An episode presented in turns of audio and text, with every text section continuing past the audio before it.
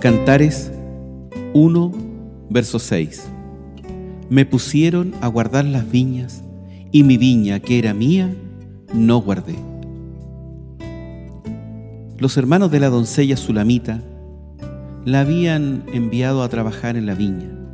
Se mantenía tan ocupada atendiendo de las vides que descuidó su propia viña, esto es, su apariencia personal. Su piel se había vuelto seca y morena, y sin duda su cabello estaba desarreglado. Siempre existe el peligro de descuidar nuestra propia viña por estar demasiado ocupados con la de otros. Se corre el riesgo, por ejemplo, de llegar a estar tan absorto con la evangelización del mundo que nuestra propia familia se pierde. Si Dios nos da hijos, estos son nuestro campo de misión número uno. Cuando estemos delante del Señor, uno de los más grandes gozos será poder decir, he aquí yo y los hijos que Dios me dio. Todas las alabanzas que brotan de las audiencias agradecidas no compensarán la pérdida de nuestros propios hijos e hijas. Según las Escrituras, la responsabilidad comienza en casa.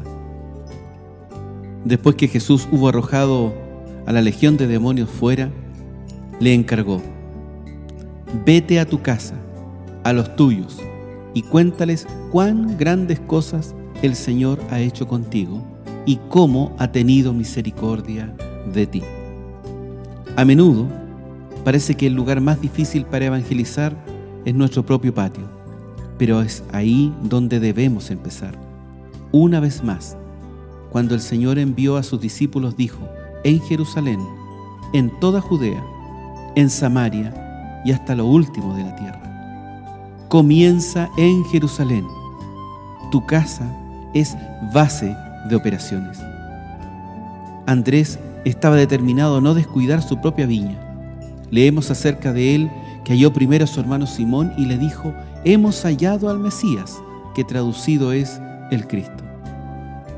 No cabe duda de que hay casos donde un creyente se muestra fiel tratando de ganar a sus seres queridos para el Señor Jesús y sin embargo persisten en la incredulidad.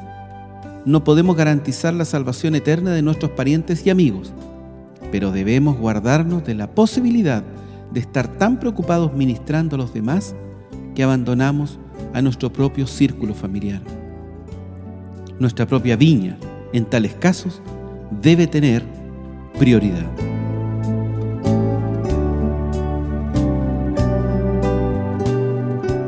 Radio Gracia y Paz, acompañándote cada día.